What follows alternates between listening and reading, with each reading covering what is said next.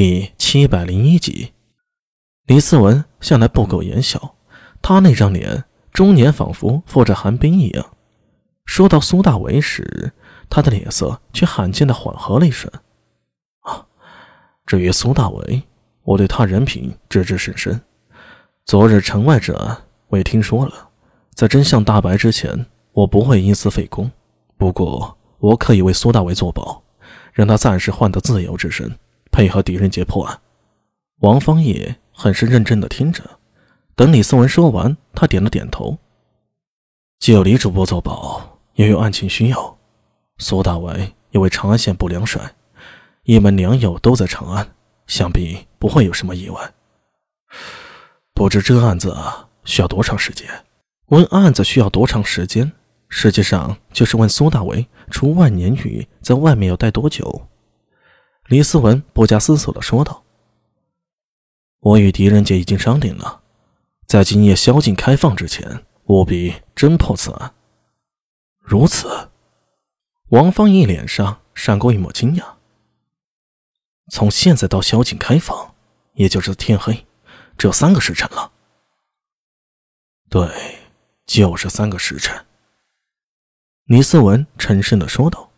下方站在堂中的苏大为。不由瞪大了眼睛，他看着李思文，怀疑自己听错了。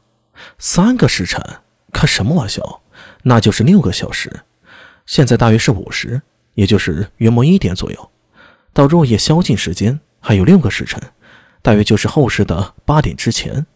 一下午的时间要破这件案子，苏大为的额头上不由得渗出了汗珠。他扭头看向身边的狄仁杰，大兄。箭在弦上，不得不发呀！狄仁杰冲他回了一个没心没肺的笑。反正你我现在都是戴罪之身，何不放手一搏呢？大兄啊！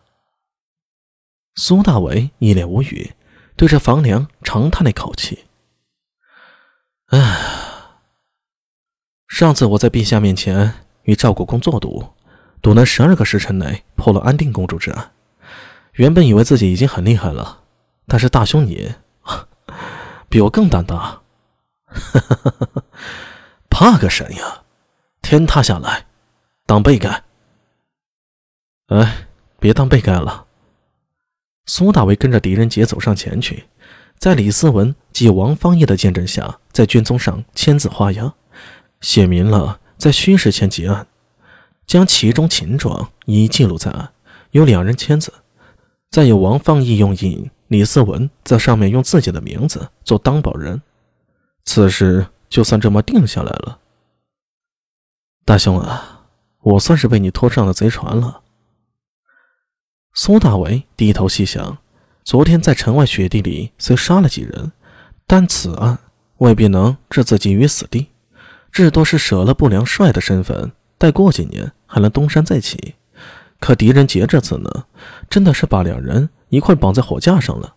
三个时辰若不能破案，数罪并罚。到那时候，就不是丢掉不良帅这个职位的问题了，而是……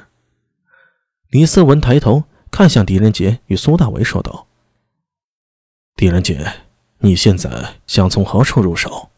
他答应裴行俭让狄仁杰试一试，也是不得已为之。现在只有全力配合。从心底来说，大理寺对这件案子比谁都急。破案的最大压力是在大理寺身上。如果不能在上元夜花灯巡游、普天同庆前，将隐藏在背后的敌人给揪出来，纵然处理再多的不良人，又有何意义呢？狄仁杰却并不慌张，从他的脸上甚至看不到一丝急切。只见他在堂下缓缓踱步，来回走了一圈，忽然抬头道。李主播，我想知道三件事。第一件，那胡商给我的牌子究竟是何物？第二件，仵作验尸结果如何？第三件，长安最近还有没有可疑之事，是与此案有关的？既然你问起来，我可以告诉你。李思文看了一眼身边的王方毅，后者起身说道：“如果需要回避。”那我无妨，此事不是秘密，或者说那些黑暗中的敌人，此次用的是阳谋，你迟早会知道的。李思文向身边的文书看了一眼，从他手里接过一份卷宗，放在案桌上，翻开了，目光落在上面的文字上。那胡商塞给你的东西，那是突厥狼力。突厥狼力。